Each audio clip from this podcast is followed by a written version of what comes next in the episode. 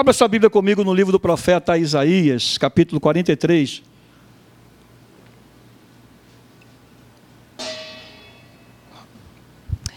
Isaías capítulo 43, a partir do versículo 1 até o versículo, o versículo de número 5.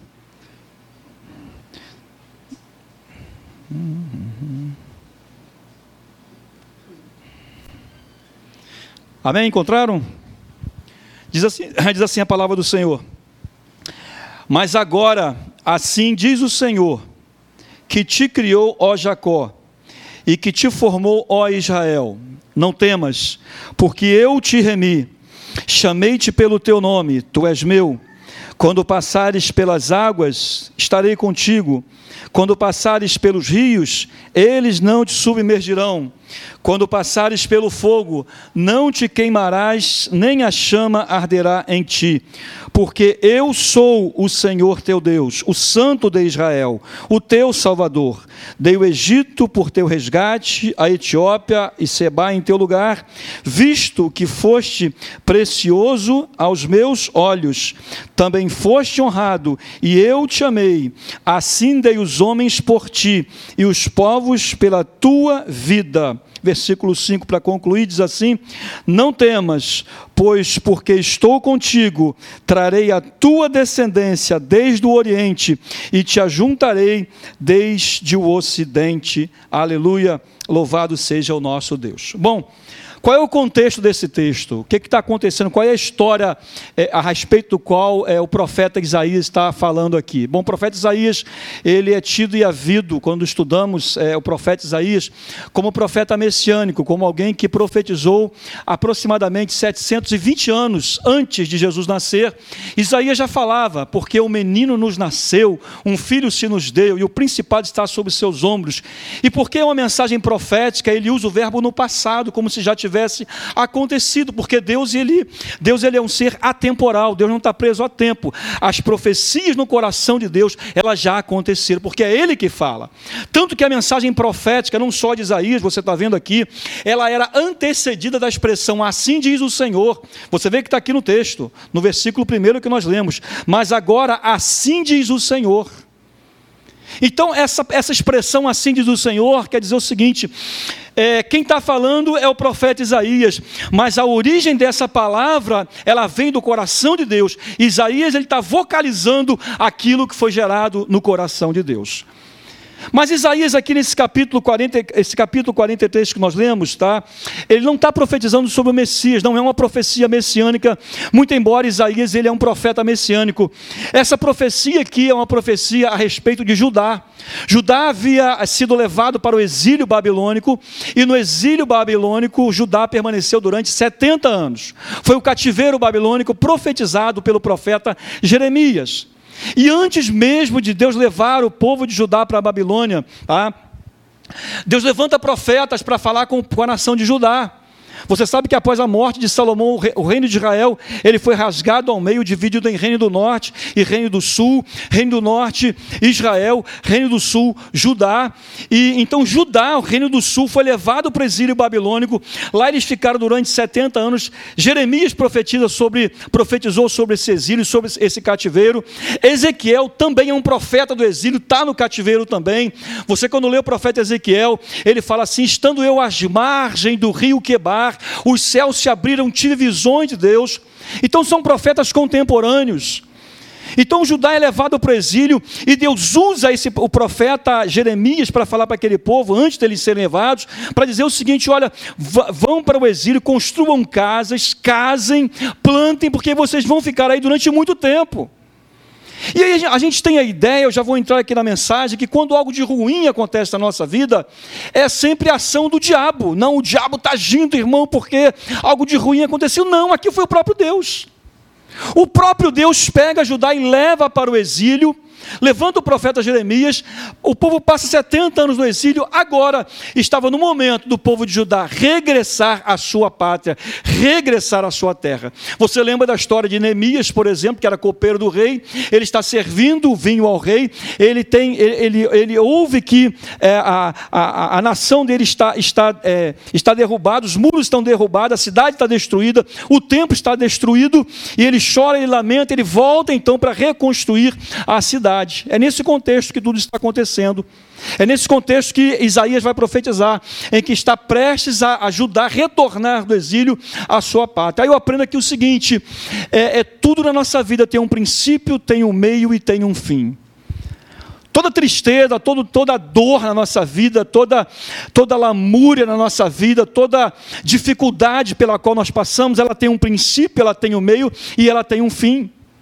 Houve um momento em que esse povo foi levado para o exílio, tá? não que o diabo levou para o exílio, não, o próprio Deus leva esse povo para o exílio por pecado desse povo. Tá? E Deus falou para esse povo, se não me engano, através do profeta Ezequiel, que eles seriam levados para o exílio para que Deus tirasse o coração de pedra desse povo e colocasse no coração deles um coração de carne, um coração sensível, um coração voltado. Era, era necessário que esse povo fosse levado para o exílio, porque eles precisavam passar por uma transformação, uma conversão, uma mudança de mente, uma mudança de postura. E o povo agora estava prestes a regressar à sua pátria. Então agora Deus levanta esse profeta Isaías com uma mensagem profética, assim como ele levantou é, Jeremias para falar que eles seriam levados, assim como ele levantou Ezequiel para falar que mesmo em meio àquela dor, mesmo distante da pátria deles, Deus estava com eles. E aí eu tiro a seguinte mensagem desse texto: é, é, é, é, dor na nossa vida, dificuldade na nossa vida, não significa ausência de Deus. Ah, Deus, como eu já vi, amados, cristãos, irmãos nossos, que abandonaram a igreja, deixaram o evangelho porque se viram em meio a problemas, a dor, a dificuldade. Ora, Jesus falou isso: no mundo tereis aflições. Quando a gente lê esse texto numa linguagem poética, né? A gente fala assim: quando passares pelas águas, elas não te submergirão. Quando passares pelo fogo, as chamas não arderão em ti. Oh, meu Deus, que bênção! Só que você precisa ler nas entrelinhas. O profeta está dizendo o seguinte: olha, você vai passar pelas águas, você vai passar pelo fogo. E as águas que ele fala aqui não são as águas do Salmo 23 né, em que o bom pastor me conduz às águas de descanso, aos pastos verdejantes. Não! Muitas vezes são águas turbulentas. O fogo que ele passa aqui não é o fogo lá de Moisés, da sarça ardente. Não! É o fogo da dificuldade, é o fogo da dor, da luta, da dificuldade. É aquela, é, é, é aquela dor de uma mãe que perde seu filho é aquela, é, é aquela tristeza de um, de um chefe de família que perde o seu emprego, por exemplo. É aquela dor, por exemplo, de uma, de uma jovem de trinta e poucos anos que conhecemos e que é acometida de uma enfermidade que o médico fala que não tem cura. Está passando pelas águas, está passando pelo fogo, está passando pela dor, mas é, a presença de Deus está com você, com essa pessoa, mesmo em meio à dor. Dificuldade da nossa vida não significa ausência da presença de Deus, não, querido, em nome do Senhor Jesus. E muitas vezes nós conceituamos Deus pelo momento através do qual nós estamos passando. Eu estou empregado, eu estou bem, a família está bem, poxa, Deus é maravilhoso, Deus é ótimo, Deus é bom, as suas misericórdias duram para sempre. Eu venho à igreja, eu louvo o Senhor, eu venho à escola dominical, louvado seja o nosso Deus. Mas, querido, assim como a tristeza, a Bíblia fala que o choro ele dura uma noite, mas a alegria ela vem pela manhã. A nossa vida não é só de alegria, não. Existem momentos de tristeza também, depressões também. Né? São depressões que a gente passa na vida. O que é uma depressão? Quando o carro passa naquela tipo uma vala, né? Tem, tem, tem dias na nossa vida que a gente acorda e não quer falar com ninguém. Para mim isso não é verdade. Mas às vezes a gente quer ser mais crente do que Jesus Cristo, né? A pessoa está na dor profunda, a pessoa está no vale da sombra da morte, naquela dor profunda na alma. E aí o pastor, alguém pergunta para ela, e meu irmão, como é que está? Pô, cara, só em vitória, tudo bem, graças a Deus. Vitória, irmão, aleluia. Mas aí chega em casa, meu irmão, é só choro, é só lamento. Querido, se está doendo, querido, chore aos pés do Senhor. Está passando pelo vale da sombra da morte, porque Jesus falou, o salmista falou, ainda que eu ande pelo vale da sombra da morte, ele fala de uma possibilidade. É possível que eu ande pelo vale da sombra da morte. É possível que eu passe lutas, é possível que eu passe dificuldades na minha vida, mas dificuldades não significam ausência de Deus, só que muitas vezes nós conceituamos Deus ou queremos entender Deus como Pai que é, é e, e, entendermos Deus como foi o nosso Pai, porque você é pai, por exemplo, aí você tem um filhinho que está aprendendo a andar de um ano, por exemplo, né? e você segura aquele filho com todo carinho para que o filho não caia, Deus não é assim. Deus permite que a gente caia, Deus permite às vezes que a gente erre, Deus permite, por exemplo, que a gente passe por dificuldade, porque isso traz amadurecimento para a nossa vida, isso traz experiências para a nossa vida, isso traz uma consciência de quem de fato Deus é na nossa vida, pelo menos na vida de alguns, né? na vida de outros não, não, porque conceituam Deus de acordo com o momento em que ele está passando. Mas então, querido, essa mensagem que eu trago essa noite, eu creio que é uma mensagem, é, é, se ela não se aplica a você hoje, talvez, tá? Ela se aplicou a você em algum momento da sua vida, ou talvez momentos em que você vai passar. Ah, pastor, não recebo isso não, porque eu não vou passar dificuldade na vida, querido. Todos nós passamos dificuldades. Todos nós passamos lutas na vida, todos nós passamos momentos difíceis na nossa vida, todos, todos, não tem um ser humano então a gente precisa estar preparado, amado, para que quando o dia mal ele bater na nossa porta, nós não venhamos nos frustrar, nós não venhamos questionar a fidelidade de Deus, ou achar também que foi pecado que eu cometi. Não, às vezes não. No caso de Judá, sim, foi. Eles pecaram, e Deus levantou profeta pra, profetas para avisar esse povo que eles seriam levados, eles continuaram no pecado. Você lembra o tempo dos juízes, por exemplo, em Israel? Era um período de altos e baixos em Israel. O povo pecava e Deus levantava opressores sobre esse povo. O povo clamava ao Senhor, Deus levantava um juiz e novamente passava um tempo de 40 anos aproximadamente de bonança, de vitória. O povo voltava a pecar, o povo voltava a ser derrotado, o povo voltava a ser oprimido e Deus levantava outro juiz. E esse sobe e desce na história do povo de Israel, o período dos juízes juízes. Mas nem sempre problemas na nossa vida significa pecado. Nem sempre uma enfermidade na nossa vida significa pecado. Por exemplo, você lembra daquele cego em que os discípulos chegam para Jesus e perguntam o seguinte: Jesus, quem foi que pecou? Foi ele ou foi seus pais para que ele nascesse assim? Olha, olha a ideia dos caras, né? Achando que toda doença é fruto do pecado. Quem foi que pecou? Ele ou seus pais para que nascesse assim? E Jesus pega e fala assim: não, nem ele pecou, nem seus pais pecaram. Ele nasceu assim para que o nome do Pai seja nele glorificado. Por que, que Jó passou pelo que passou, por exemplo? Por que, que Jó passou? Eu não tenho explicação, que não tenho. Eu não tenho explicação. Ah, porque Jó foi isso, Jó foi aquilo, não. Jó ele tinha, ele tinha um amigo. Três são mencionados na Bíblia. Ele. É, é, é, Bildade, Zofar, ele faz Bildade e Zofar. Tem um outro quarto que eu não me lembro o nome dele, que de fato era amigo dele. Esses três amigos dele, ou pseudos amigos, quando vão ter com Jó, só lançam em rosto culpa. Pô, Jó, você está assim porque você pecou, você está assim por causa disso, você está assim por causa daquilo. O que é mais novinho fica quietinho lá. Bom, deixe os anciãos, deixe que a sabedoria flua através da boca dos anciãos, da experiência de vida. Como que como os anciãos não falavam nada que prestava, o cara está quietinho lá, o jovem está quietinho lá, o adolescente quietinho lá, ele pega e se incomoda, fala, peraí, cara, cala a boca aí. Porque o que você está falando em relação a João não tem nada a ver, cara. Não tem nada a ver, cara. Nada, nada, nada, nada. Interessante que hoje a gente conhece a história de Jó, a gente sabe de tudo que aconteceu na vida dele, porque está escrito. Mas Jó não sabia. Jó passou pelo que passou, não entendia por que estava passando por aquilo, mas mesmo não entendendo qual foi a postura de Jó, o Senhor deu, o Senhor tomou, louvado seja o Senhor. Mesmo não entendendo, mesmo não entendendo. Voltando para o texto de Isaías capítulo 43, Eu quero trazer uma mensagem textual nessa noite. Tá, então pode permanecer com sua Bíblia aberta aí no livro é, de Isaías, capítulo, capítulo 43. Ele começa dizendo o seguinte: Assim diz o Senhor: Essa palavra que Isaías está profetizando, está declarando sobre o povo de Judá, como eu falei, é uma palavra oriunda do coração de Deus, que vem do coração de Deus, para o coração de Judá, para o coração desse povo que está saindo do exílio, que passou 70 anos no exílio. Alguns jovens que nasceram no exílio estão vindo agora para Judá, que não conheciam Judá, vão conhecer agora quando iriam regressar para Judá. Então o próprio Deus está falando com ele. E quando você abre a palavra de Deus, querido, é a boca de Deus falando contigo, é o próprio Deus falando contigo.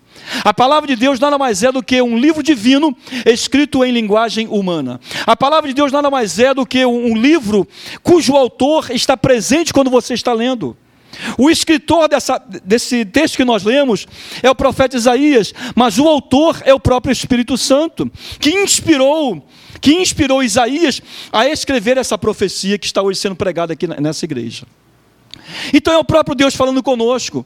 Então, quando você lê a palavra de Deus, não pense que essa palavra foi uma palavra escrita para aquele povo apenas naquela época. Pegue essa palavra, querido Logos, que é a palavra escrita em tinta no papel, e faça, faça com que essa palavra se transforme em palavra rema na sua vida. Traga essa palavra para a sua vida, em nome de Jesus. Declare a palavra de Deus sobre a tua vida. Profetize a palavra de Deus sobre a tua vida, porque a palavra ela é viva, ela é eficaz e a Bíblia diz a respeito dela mesma que ela é mais penetrante do que espada alguma de dois gumes. A palavra de Deus é capaz de ir lá na divisão da alma e do espírito, lugar onde psicólogo, psiquiatra, homem algum pode ir. Mas a palavra tem essa capacidade, a palavra tem essa habilidade de penetrar lá na sua alma.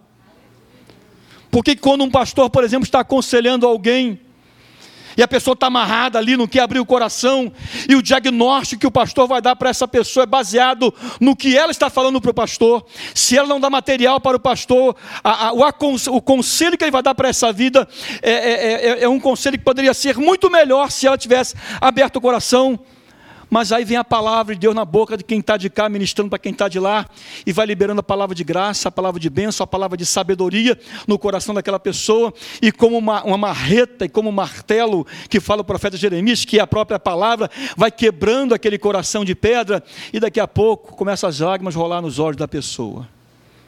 Não, não é porque são palavras bonitas, não, é porque é palavra de Deus. E ela vai na alma, ela vai no fundo, no profundo da nossa alma, no âmago do nosso ser, mexe dentro de nós, é a palavra de Deus. Então Deus está falando com cada um de nós nessa noite. E eu não aponto o dedo para você como se eu também não precisasse de ouvir a palavra de Deus, porque antes de eu pregar para você, eu preguei essa palavra para mim mesmo, em nome do Senhor Jesus em nome do Senhor Jesus. Assim diz o Senhor. Bom, ele se identifica aqui como Senhor. E o que é um senhor? Senhor é aquele que exerce senhorio, Senhor é aquele que é dono, Senhor é aquele que é proprietário. Senhor é aquele que tem o direito sobre, sobre uma casa, por exemplo, ele exerce o senhorio sobre aquela casa. A casa pode estar alugada para alguém, mas quando o proprietário daquela casa quer aquela, quer aquela casa de volta, ele pede aquela casa porque ela é dele. Então, se Deus de fato é o nosso Senhor, é o que ele está falando aqui, assim diz o Senhor, eu preciso confiar, eu preciso, eu preciso entregar toda a minha vida nas mãos dele e não ser senhor, eu ser senhor de mim mesmo. Porque nós somos péssimos administradores de nós mesmos. Pega a sua vida, coloque nas mãos dele, porque eu não sei e nem você sabe administrar a sua vida. Coloque nas mãos daquele que sabe administrar a sua vida. E se ele é Senhor e de fato, é por isso que ele fala: Eis que estou à porta e bato. Ora, se ele está batendo na porta, ele está do lado de dentro ou do lado de fora? Está do lado de fora. Mesmo sendo Senhor, ele respeita a tua e a minha vontade. Ele não mete o pé na porta e entra, ele bate na porta. E Ele espera, Ele espera que você e eu abramos o nosso coração para que Ele entre, para que Ele faça morada, para que Ele habite dentro de nós. Privilégio esse que os, os santos do Antigo Testamento não tiveram. A Bíblia fala que a presença do Espírito vinha sobre eh, os homens do Antigo Testamento. Sansão, por exemplo, a Bíblia fala que o Espírito do Senhor vinha sobre ele, usava Sansão, mas não fazia morada em, em Sansão. E assim como todos, todos os outros. Mas nós hoje temos o privilégio de termos dentro de nós o Espírito Santo fazendo morada dentro de nós. Aleluia. Eu creio que quando chegar na eternidade, vamos per perguntar né, ao profeta Elias, por exemplo, Elias, como é que é esse negócio, Elias, de você orar, uma oração tão rápida e vir fogo do céu sobre aquele holocausto e consumir aquele holocausto. Que convicção foi aquela, Elias, de você é, orar e saber que a sua oração seria ouvida, Elias?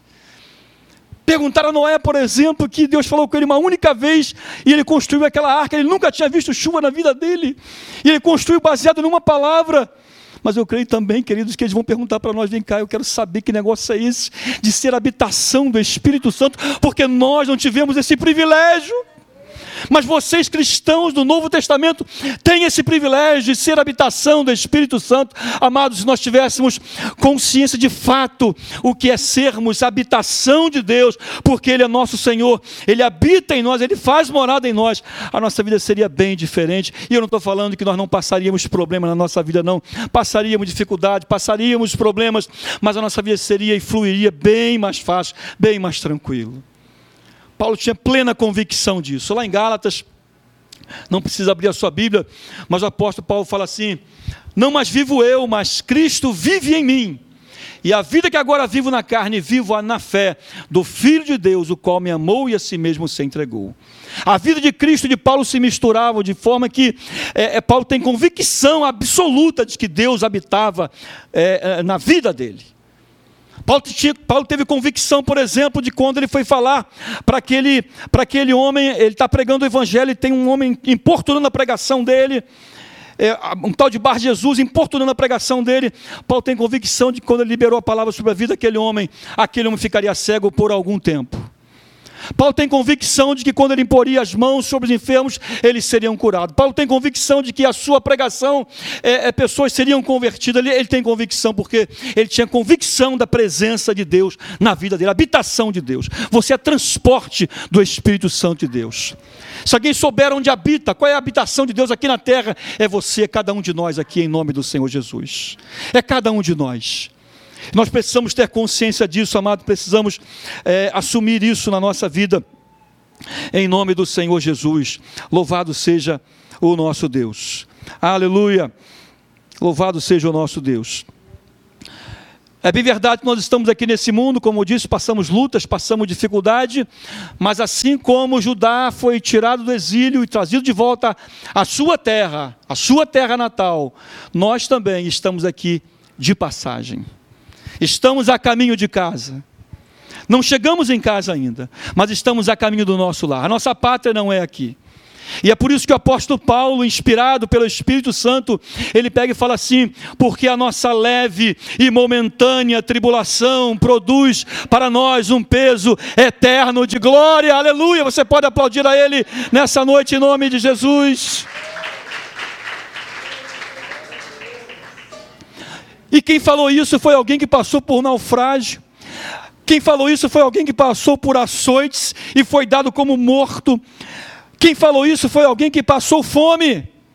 Que é isso, pastor? Sim, Paulo fala isso.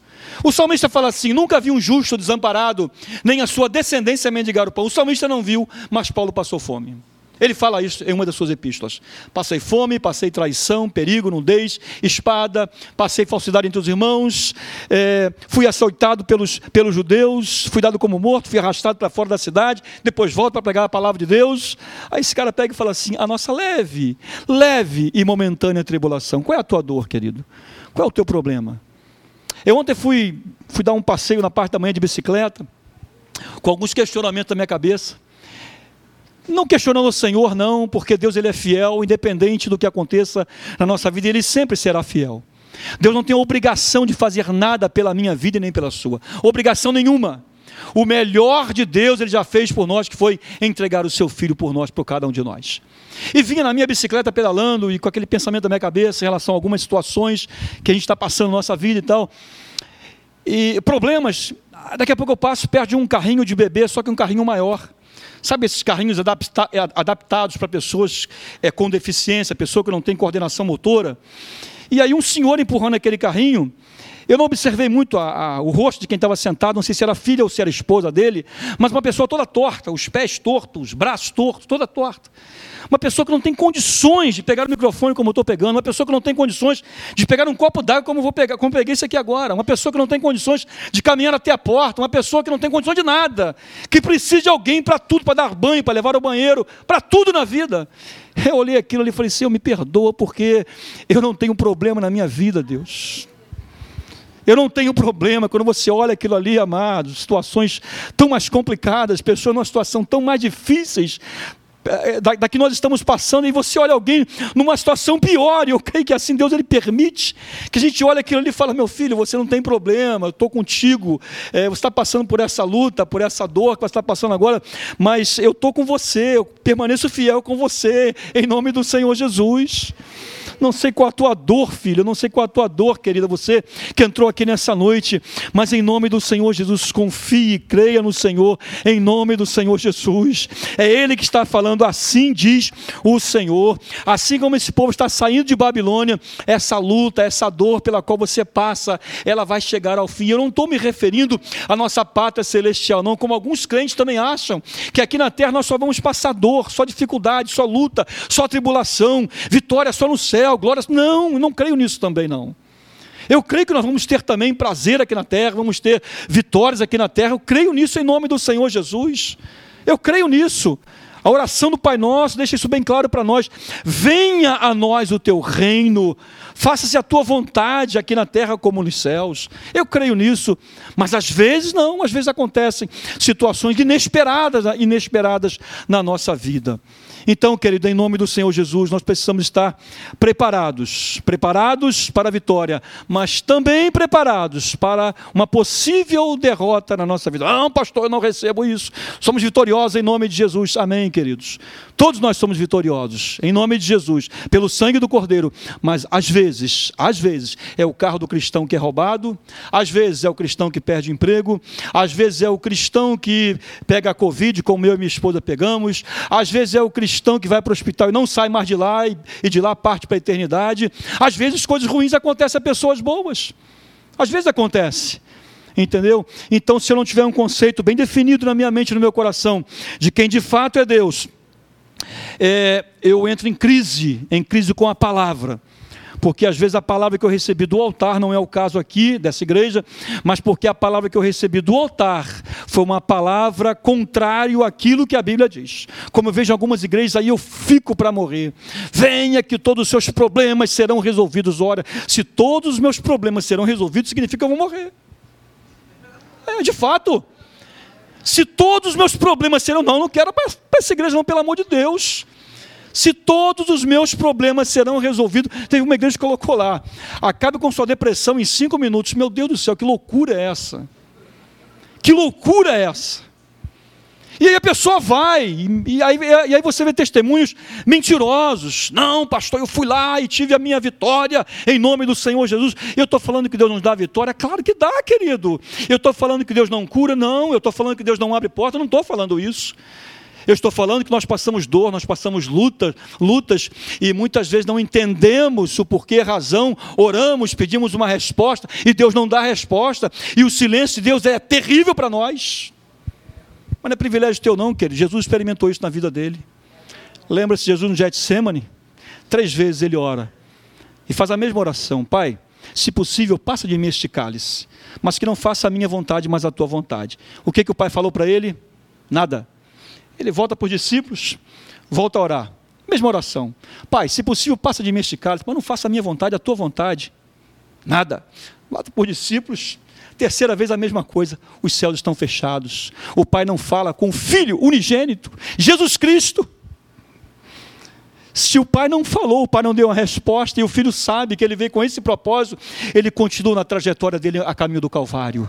Ele continua na trajetória dele, ele não vai, ele não vai pegar um atalho, não, porque o pai não me falou. Olha, eu estou sentindo de Deus. Esse negócio de sentir que é muito perigoso. Eu estou sentindo de Deus que eu não tenho que ir para esse lugar, porque não, não. Jesus não teve uma direção do pai para fazer aquilo. Ele continua na sua trajetória. Como por exemplo, em outro momento do ministério de Jesus, em que o diabo fala para ele: se tu és o filho Filho de Deus manda que estas pedras se transformem em pães. Eu pergunto: haveria algum pecado em Jesus mandar aquelas pedras transformarem-se em pães? Não, pecado nenhum.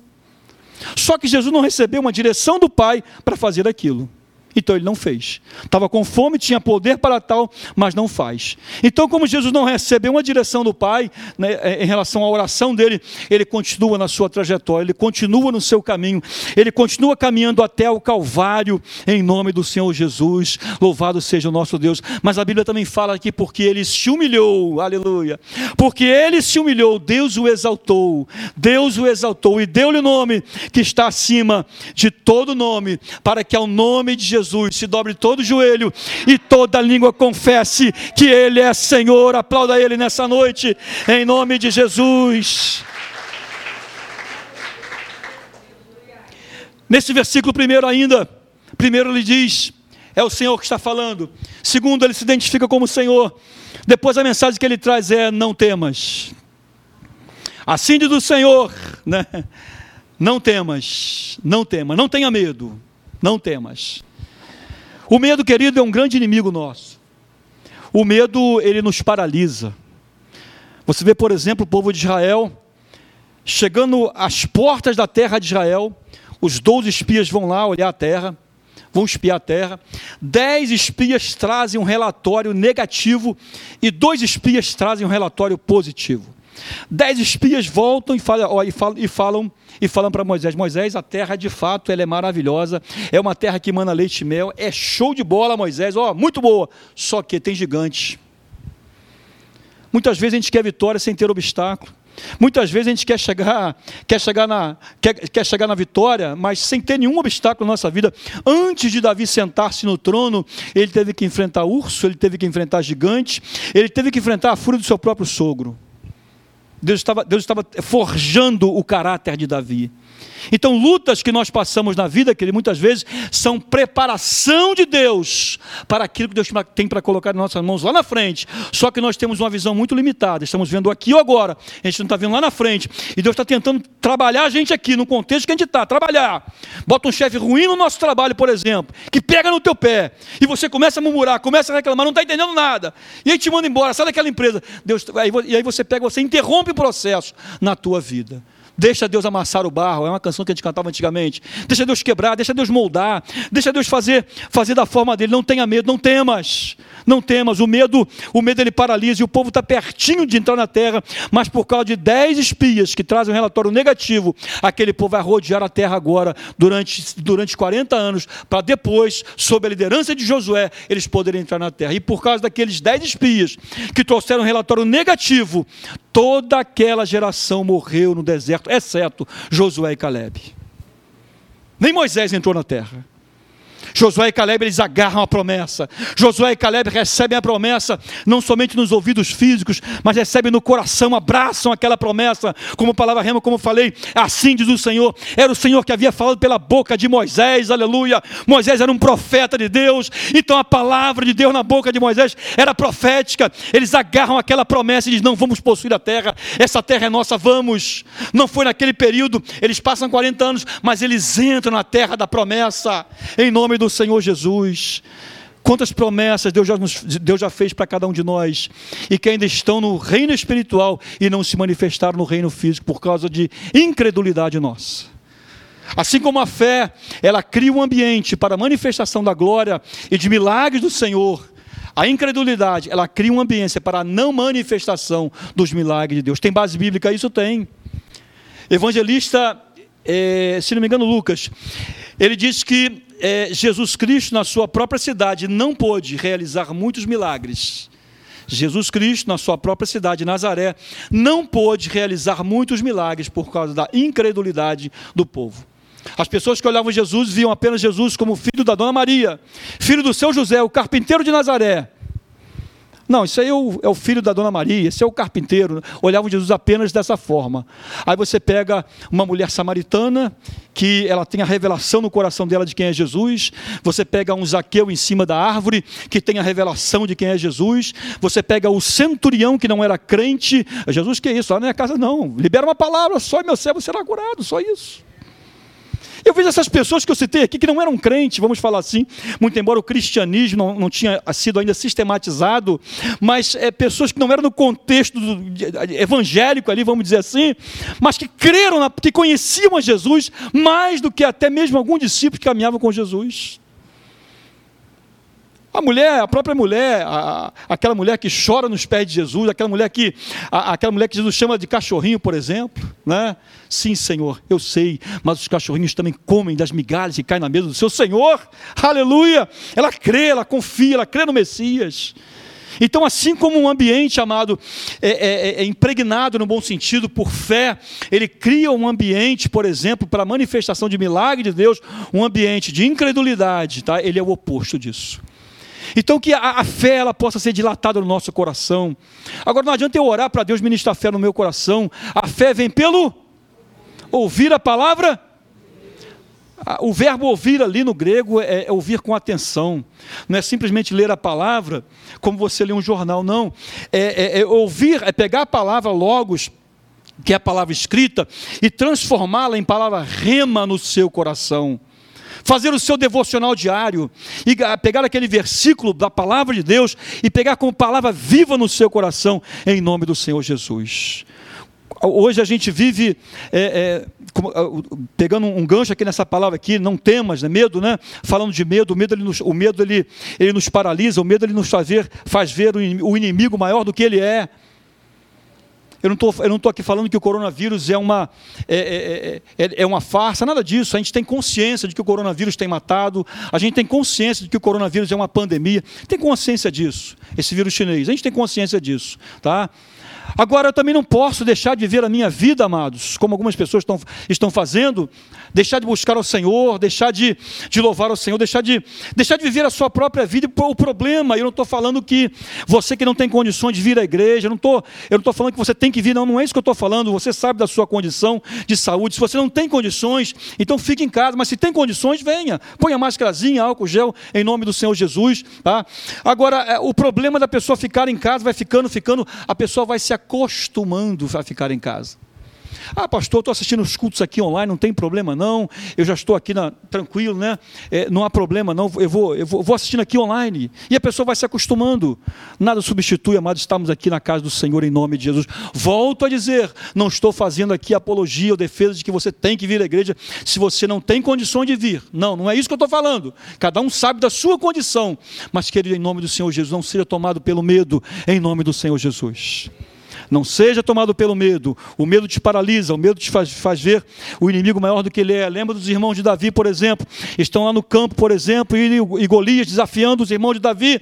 Davi, quando chega diante daquele gigante de três metros, Davi vai desafiar aquele gigante. Porque Davi se via, Davi se via um Golias diante de Golias. Davi se via muito maior do que Golias era, não pela sua própria força, mas por causa daquele que estava sobre, sobre a vida dele. Uma outra questão em relação ao medo, não temas, né? O medo, ele causa ansiedade. O medo ele causa ansiedade. O medo causa ansiedade. O que é ansiedade? Né? A ansiedade é a preocupação com, com amanhã. Né? A frustração nos remete ao passado. A ansiedade ela tem a ver com o futuro, com aquilo que nem aconteceu ainda, estou preocupado. Tenho a conta para pagar em janeiro, tenho a conta para pagar em fevereiro. E hoje já todo, ah, meu Deus, como é que vai fazer? Como é que eu vou fazer? Eu não trabalho de carteira assinada, eu trabalho é, é, vendendo as coisas, mas como é que eu vou fazer pagar essa conta? É um valor muito alto. Faça a tua parte, querido, em nome de Jesus. O que, que fala o apóstolo Pedro? Lançando sobre ele toda a vossa ansiedade, porque ele tem cuidado de vós.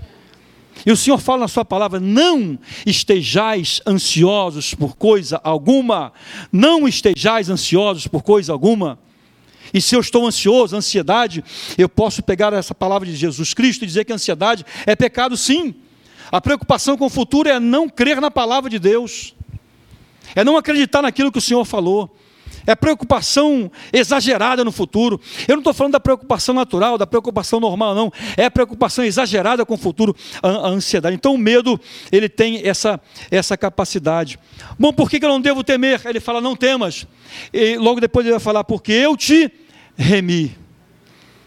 Eu te remi. E quando fala de Deus está falando o seguinte: olha, eu tirei vocês, eu vou tirar vocês, assim como eu levei vocês para Judá, eu vou tirar vocês de Judá e vou trazer de volta. Comprei vocês e vou trazer vocês de volta tá, da Babilônia para Judá. Ele levantaria um, um homem chamado Ciro, que não era crente, a quem Deus chama de meu ungido. Levantarei a Ciro, meu ungido chama Ciro de meu ungido. Deus levanta esse homem, rei da Pérsia, com esse propósito de trazer de volta o povo de Judá, lá do exílio, lá da Pérsia, né, da Babilônica, de volta é, é, à, terra, à terra de Judá. Mas ele fala aqui, porque eu te remi. Aí quando fala em remissão, a gente lembra daquilo que Jesus fez no Calvário. Né? Aqui está nos remetendo ao sacrifício de Jesus na cruz do Calvário. Havia uma dívida muito grande contra mim e contra você. Era a dívida do pecado. Querido, você pode nascer num ambiente, num lar evangélico, você pode ser filho de crente, você pode ser filho de pastor, você pode ter nascido num convento, você pode ter nascido no Vaticano, você pode nunca ter colocado a cara fora da, da igreja ou do convento, sei lá o que for, meu irmão. Mas a semente pecaminosa, a semente adâmica, ela já está no coração do homem. O único homem que nasceu nesse mundo, que não trouxe em si a semente adâmica, o nome dele é Jesus Cristo. Jesus Cristo, porque não foi fruto de José, não foi do sêmen de José, mas foi fruto do Espírito Santo no ventre de Maria. Foi o único. Todos os outros trouxeram, trouxeram em si a semente adâmica. Você vê Elias, por exemplo, grande profeta do Antigo Testamento, mas é um homem que entra no processo depressivo. Você vê Abraão, por exemplo, pai da fé, por exemplo. Tá? É um homem que mente dizendo que Sara não era a sua mulher. Você vê Davi, um homem segundo o coração de Deus cometeu pecados terríveis. A semente adâmica está no coração do homem. A semente adâmica está no coração. Então Deus pega, ele pega os nossos pecados e os nossos pecados eram uma dívida não contra o diabo. Deus não devia nada para o diabo de forma nenhuma. O pecado era ofensa contra o próprio Deus. Deus Jesus pega o pecado que era contra nós, a dívida, aquela cédula que era contra nós, ele crava na cruz do Calvário e ali ele escreve está pago. Então, amado, o melhor de Deus para nós já nos veio, que foi a nossa remissão, nos remiu do pecado. Nós éramos destinados à ira, a Bíblia fala que nós éramos filhos da ira. Nós éramos filhos da ira, éramos destinados à perdição eterna, mas Deus, pelo seu muito amor com que nos amou, enviou o seu filho, sendo nós ainda pecadores. Ainda pecadores. Ele pega o seu filho, a Bíblia diz que sendo Deus, é, é, sendo Jesus Cristo o próprio Deus, ele toma forma humana. Não teve, não teve por usurpação o ser igual a Deus. Ah, pastor, então quer dizer que Jesus não era Deus? Não, não é isso. Jesus era Deus e sempre foi Deus, mesmo como, como homem, 100% Deus. Quando a Bíblia fala que Jesus não teve por usurpação ser igual a Deus, é que Deus é espírito, Jesus era carne e osso. Nesse sentido. Deus é espírito. Jesus torna-se carne, torna-se humano. Ele se humaniza entre nós. Ele desce do seu trono. Ele sai dos céus e vem aqui na terra por 33 anos aproximadamente, andar como homem. Se humilha tomando forma, forma humana. E nos, e nos redimiu, comprou. Redimir é comprar de novo. Havia uma dívida contra nós, como, a palavra de Deus fala. Essa dívida ela era impagável por nós. Nem você, nem homem algum tinha condição, condição de pagar essa dívida. O pecado é ofensa, é ofensa contra Deus.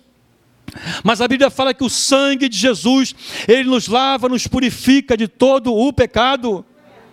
O sangue de Jesus nos lava, nos purifica de todo pecado. Eu não posso trazer no meu coração, na minha mente, amado, é, um sentimento de condenação, porque a Bíblia diz que nenhuma condenação há para aqueles que estão em Cristo Jesus, que não andam segundo a carne, mas segundo o Espírito. O profeta Isaías está falando que ele nos remiu, ele nos comprou de novo. Nós fomos vendidos ao pecado. Ele pega e nos resgata e vai nas partes mais baixas da terra após a sua ressurreição, diz a palavra de Deus e paga o preço, aleluia, aleluia, louvado seja o nosso Deus. O preço pela nossa redenção, amados, já foi pago na cruz do Calvário. Então você que está aqui hoje ouvindo essa palavra, se você não tem uma aliança com o Senhor ainda, eu quero dizer que o preço pelo perdão dos seus pecados, ele já foi pago na cruz do Calvário. Ah, pastor, então não preciso fazer sacrifício para perdão de pecados, não, querido. Mas para ter uma vida santa, para ter uma vida de mais comunhão com Deus, é preciso um sacrifício, sim. É preciso a gente diferenciar isso aí. Sacrifício para perdão de pecados, sacrifício para a salvação, não existe nada que você e eu possamos fazer que vai fazer com que Deus nos ame mais ou nos salve mais. Você é salvo e ponto final. Agora, em relação à conversão, em relação à santificação, sim, meu amado, eu posso ser mais santo amanhã do que eu estou sendo hoje, eu posso ser mais santo hoje do que eu fui ontem, em nome de Jesus. É um processo, a conversão é um processo, a salvação não, foi um ato único de Deus na nossa vida, em nome de Jesus. Então ele, ele nos remiu, já estamos caminhando para o final, já, em nome de Jesus. Vamos passar aqui rapidinho aqui, porque o tempo já está estourando aqui, amados. E ele, no versículo primeiro ainda ele diz, chamei-te pelo teu nome, vou apenas, vou apenas ler, não vou, não vou comentar, perdoe-me aqui o horário agora que eu vi aqui. Chamei-te pelo teu nome, isso fala de intimidade, isso fala de aliança. Depois, versículo 2, ele diz, ele dá um aviso, quando passares pelas águas, né? quando passares pelo fogo, é, as, chamas, as chamas não, não arderão em ti. Então, amado, em nome do Senhor Jesus, essa palavra, ela precisa estar bem guardada no nosso coração. Dificuldades não significam ausência de Deus na tua vida. Problemas não significam ausência de Deus na sua vida. Está doendo, está com dor, está passando pelo vale da sombra da morte. Querido, vá lá para o seu quarto, como disse Jesus, fecha a tua porta, fala com teu pai que está em secreto. Por que, pastor? No meu quarto? Eu te falo por quê. Porque no nosso quarto a gente faz aquela oração que a gente não faz na igreja, no meio da massa. Lá no meu quarto, eu não vou chegar, Altíssimo Deus e Pai, bendito és o teu nome, Senhor, não. E não há pecado nenhum você fazer isso, não, querido. Só que quando nós estamos diante da igreja, algumas pessoas, né, tentam usar uma máscara, tentam maquiar, tentam falar bonito, um português polido, né, bonitinho, lá, lá no quarto não. Pô, Jesus está doendo, está brabo, Deus. Meu coração está. Não estou entendendo nada, Deus. Porque um, um, algum tempo atrás alguém perguntou, acho que foi hoje, né? Perguntou é, como, como, é que a gente ora? Como é, cara, orar é falar com Deus. Como é que você fala com seu pai? Da forma que você sabe, cara. Um filho não entra, por exemplo, no escritório do pai dele. É, Senhor, eu posso, eu posso dirigir-lhe a palavra? Não. E aí, paizinho, beleza? Posso falar contigo? Ei, pai? É dessa forma.